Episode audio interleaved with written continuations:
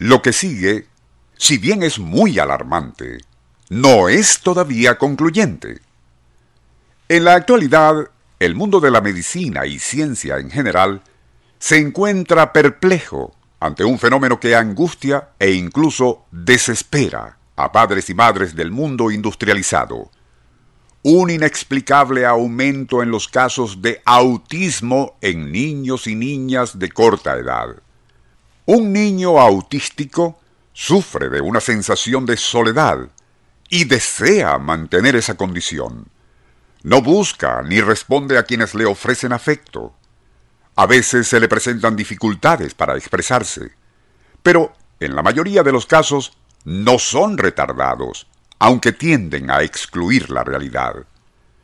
Según el centro, según el Centro para el Control y Prevención de Enfermedades de Estados Unidos, en 1970 la incidencia de autismo era de 1 entre 2.500 niños, pero en la actualidad uno de 170 se encuentran dentro de esa definición que también incluye al síndrome de Asperger.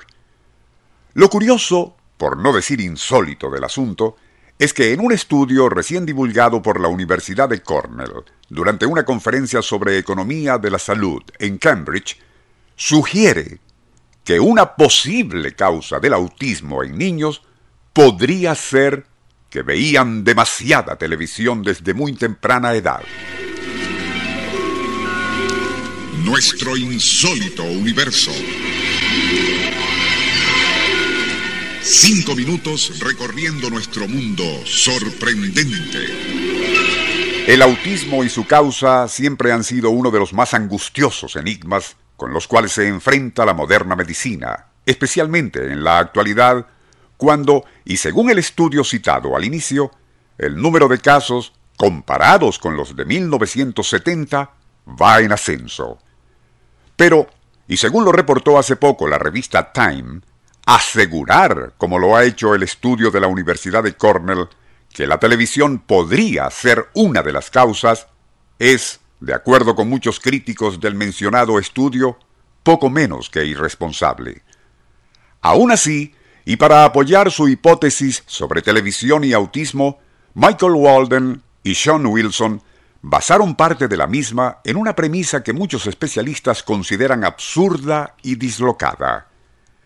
Parece ser que en ciertos condados de California y Pensilvania, como en otras áreas, el número de casos de autismo infantil reportados se incrementó paralelamente con el aumento de las suscripciones para televisión por cable, creciendo en forma más rápida en aquellos condados donde dichas suscripciones igualmente lo hacían. Iban aún más lejos en su controvertida hipótesis, planteando cómo, y debido a que en algunos condados analizados las precipitaciones lluviosas eran más frecuentes, allí los niños de corta edad debían quedarse adentro y por lo tanto permanecían más tiempo mirando la televisión, tanto libre como pagada. El informe, cuya extensión rebasa el tiempo asignado a este programa, se comenta con mayores detalles en el ya mencionado artículo que apareció en la revista Time, correspondiente al 20 de octubre del 2006, con la advertencia de que ese semanario se publica en idioma inglés y se trata de la edición doméstica y no la internacional. Dato que ofrecemos para aquellos escuchas quienes seguramente se interesarán en leerlo y así sacar sus propias conclusiones.